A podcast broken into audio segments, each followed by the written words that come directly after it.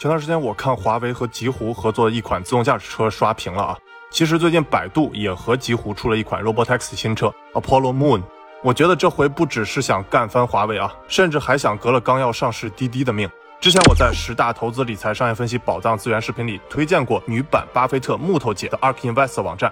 那我们小学二年级就知道啊，木头姐超级重仓特斯拉暴富，但其实她还重仓了另外一家中国造车新势力，你猜猜是谁呢？一蔚来，二恒大汽车，三爱玛电动车，四百度。估计你们看了会说啊，小丹尼，你这选项怎么越来越不靠谱了？恒大、爱玛也就罢了，百度也是中国电动车新势力？没错，百度确实是中国造车新势力，因为今年初百度和吉利合资成立了极度汽车，而且木头姐重仓的恰恰也是四百度。难道他认为百度会成为下一个刹车好使的中国特斯拉吗？其实早在二零一七年，百度老大李彦宏就高调展示过百度自动驾驶能力。上五环，我在去会场的路上，我们的车呢现在处在自动驾驶状态。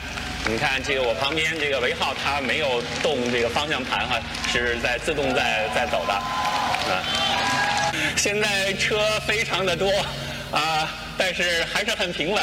啊，这个的感觉非常不错。我相信当时坐在自动驾驶车里的李彦宏确实是感觉不错，只不过后来吃到了北京交警的罚单。这他绝对是捣乱的，是吧？后来李彦宏自己也承认啊，确实是吃了罚单，而且他还来了个神转折，无人驾驶罚单已经来了，无人车量产还会远吗？那今天我就从三个方面来谈谈，百度到底想干啥。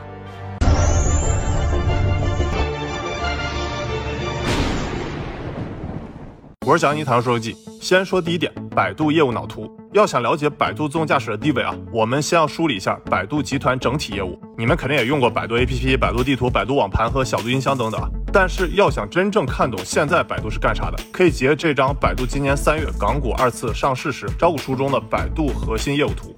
这张图乍一看上去啊非常复杂，好家伙，百度怎么做了那么多东西啊？其实这还不是全部，你仔细看右下角还有一行小字，及许多其他产品。好吧，那我就再帮大家梳理一下百度各业务的大逻辑，我把它命名为三联细分。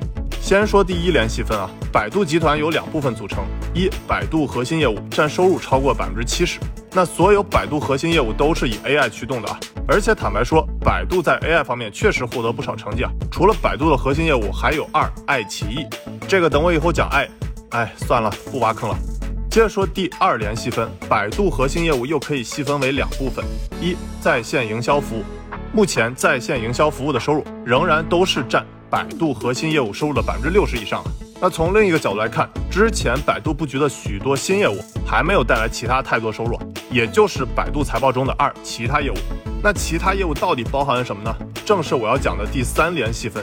注意，三联可是重点啊，包含了一三个 AI 新领域增长引擎。分别是移动生态、智能云、智能驾驶及其他增长计划。二、其他业务变化。那如果你想要看完整的百度业务细分，小丹尼脑图可以去小丹尼知识星球啊，我把百度重点的业务数据也都标在脑图里了，都拿去，不用客气啊。接着说第二点，阿波罗自动驾驶。既然我是谈车说科技的，那就要重点聊聊百度的自动驾驶。那先从纸面数据来看，百度自动驾驶有一项数据挺可怕的，目前百度在中国有二百四十四张自动驾驶牌照。而第二名的小马智行只有五十六张，好家伙，这牌照数量基本上是第二名的四倍了。而且从累计测试里程来看，百度也是中国第一。广告法你可别找我啊，是百度自己在招股书里说的领导者。那百度自动驾驶真的有那么厉害呢？那要说自动驾驶，目前我们处在 L 二到 L 三水平之间。那想要完成 L 四到 L 五的水平，就像登珠峰一样，可以分为南坡和北坡两条路去登。那南坡呢，可以说是以雷达为主导的自动驾驶方案。注意关键词为主导，并不是不用摄像头视觉了啊。至于雷达和摄像头各自擅长什么，我就不详细说了啊。感兴趣可以截这张图。那比如谷歌的 Waymo，还有我之前在小鹏视频里讲过了，今年底要交付的 P5，配备目前相对较贵的激光雷达，摄像头的视觉感知只是起到了配合作用。那南坡特点呢，就是硬件多且贵，感知能力强，可以简单理解为眼睛更好使啊。那说完南坡，另一方面，北坡则只使用视觉感知来实现自动驾驶，可以说是聚焦摄像头视觉为主导自动驾驶解决方案。最典型的就是特斯拉。那北坡特点就是硬件省钱，感知能力弱，需要更依靠算法，也就是多用脑子去解决问题啊。那大佬们经常在南坡和北坡两条路上互怼啊，比如马斯克就曾嘲讽激光雷达为拐杖。他认为呢，这种器件太贵且难以使用。而谷歌 Waymo 前 CEO John 早前也阴阳怪气啊不，直接怒怼过特斯拉啊。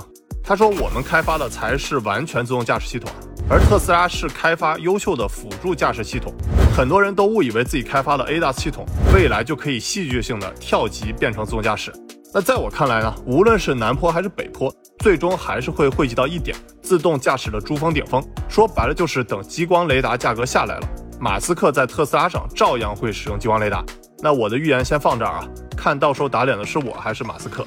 那有意思的是啊，近期百度阿波罗和极狐合作了阿波罗 Moon，直接集合了南北坡的路线。采用了领航辅助驾驶 ANP 加一颗定制的激光雷达，轻量级的设计方案，那直接就是 L 四级的自动驾驶的量产车型啊，成本价四十八万元。别看这个价格对于私家车来说不算便宜啊，跟我之前订的那辆蔚来 ET 七价格差不多，但如果放在 L 四级别的自动驾驶量产车型里，其实只是之前平均成本的三分之一。说白了，这车就是要做替代人类司机的自动驾驶出租车，而且呢还要保障五年以上的运营周期。你可以算一下，现在雇佣一个司机的工资是多少啊？所以这个价格绝对是值回票价了，可以说是让共享无人车实现商业化落地，具有了极低的成本优势。而且百度阿波罗就准备在三年内把一千台新车阿波罗木投放在北京、上海、广州、重庆等城市，开展共享无人车的落地运营啊。据说阿波罗木就支持 5G 云代驾、V2X 等功能，整体相较上一代车型有十倍的提升，复杂城市道路成功率高达百分之九十九点九九，无人化驾驶水平堪比人类司机。那这车真的有那么好吗？等出来我还真想去试试啊，给大家拍期视频。如果你们也感兴趣，可以在评论区帮我艾特百度老弟啊。其实除了南坡还是北坡，大家经常忽略自动驾驶的上帝视角，也就是 V2X 的车路协同。说白了就是车和车、车和人、车和周围道路的基础设施之间的梦幻联动，实现更安全自动驾驶。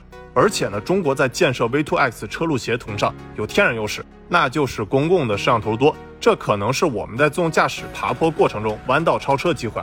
既然 V2X 上帝视角这么好，那为什么大家对 V2X 的关注度远不如南坡和北坡呢？原因也很简单，难啊！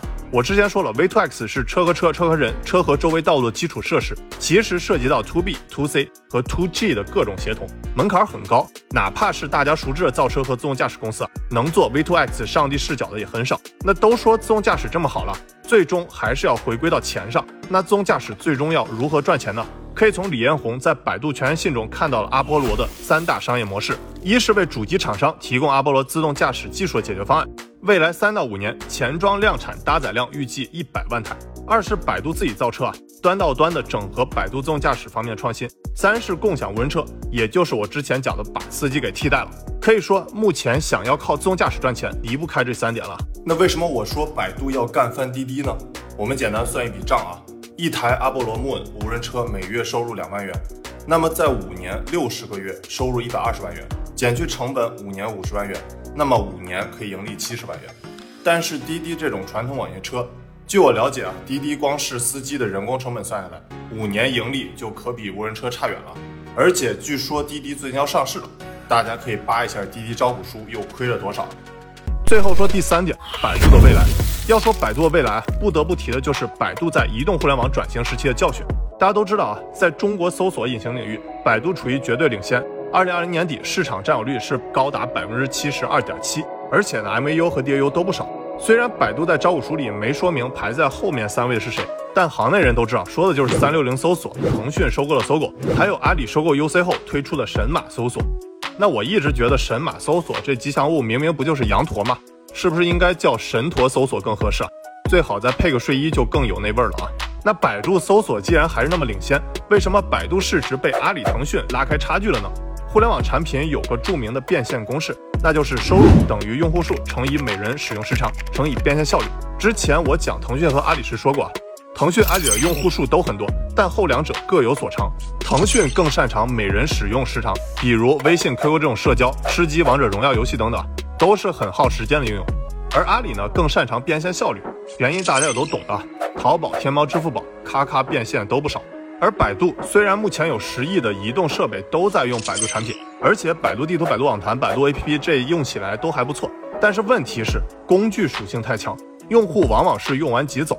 那张小龙直呼内行啊，用户完成任务就跑，不会在百度产品上太耗时间啊，以至于去年底百度收购 YY 中国业务，我猜也是要增加用户使用时长。那这些年呢，百度在 AI 技术上投入了大量资源，去年研发费用就二百亿元的人民币。那从研发费用占收入的百分比来看，和科技巨头都有一拼啊。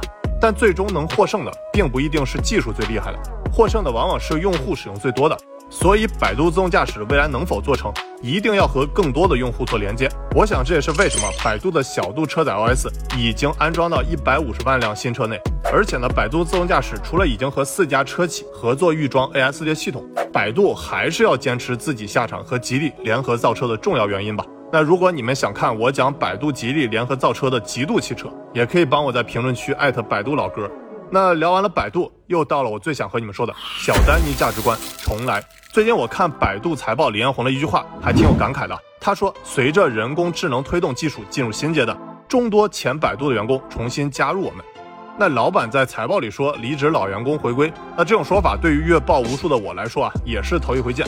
同时呢，我也体会到李彦宏在面对人工智能下一阶段竞争时那种压力与兴奋交错的感受啊。坦白说，我也是看着百度长大的啊，因为我在北京的家距离百度总部走路也就十来分钟。那我中学就眼看着百度从平地起高楼，甚至我还差一点点加入百度啊！因为当时某家创业公司的老大请我吃饭，想让我加入他们，但我实动然拒。后来呢，这家公司在一个月后就被百度给收购了。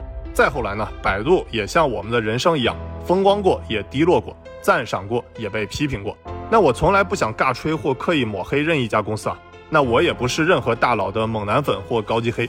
即使我很清楚，互联网上只要观点明确加态度夸张，甚至非黑即白就能吸引流量，但我知道世界并不是黑或白的，而是多彩的。就像我的视频观点一样，只要我看到他在面对下一机会时努力重来，我认为他也是多彩的。那高考都还能复读，一家公司难道不能重新来过吗？最后以我喜欢电影《肖申克救赎》片段作为结尾。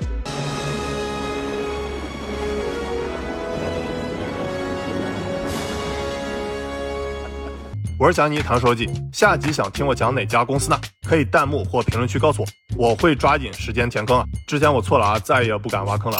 Tax never die，回见。